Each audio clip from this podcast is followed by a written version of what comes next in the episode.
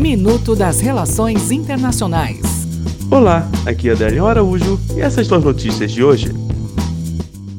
Bolívia. O líder opositor Luiz Fernando Camacho, que prometeu forçar o presidente da Bolívia, Evo Morales, a assinar uma carta de renúncia redigida por ele, foi impedido de deixar o aeroporto de El Alto, na região de La Paz, e foi forçado a voltar para a cidade de Santa Cruz de la Sierra nesta terça. Al-Qaeda o marroquino Abu Abderrahman Al-Maheb, considerado o número 2 de uma organização extremista islâmica vinculada à rede Al-Qaeda, foi morto por forças francesas no Mali no começo de outubro, anunciou nesta terça-feira. Irã. O presidente do Irã, Hassan Rouhani, anunciou nesta terça-feira que o país vai começar, na quarta, a injetar gás de urânio em 1044 centrífugas. Estas centrífugas, conforme previsto pelo acordo nuclear firmado em 2015, deveriam permanecer vazias. Até o próximo minuto.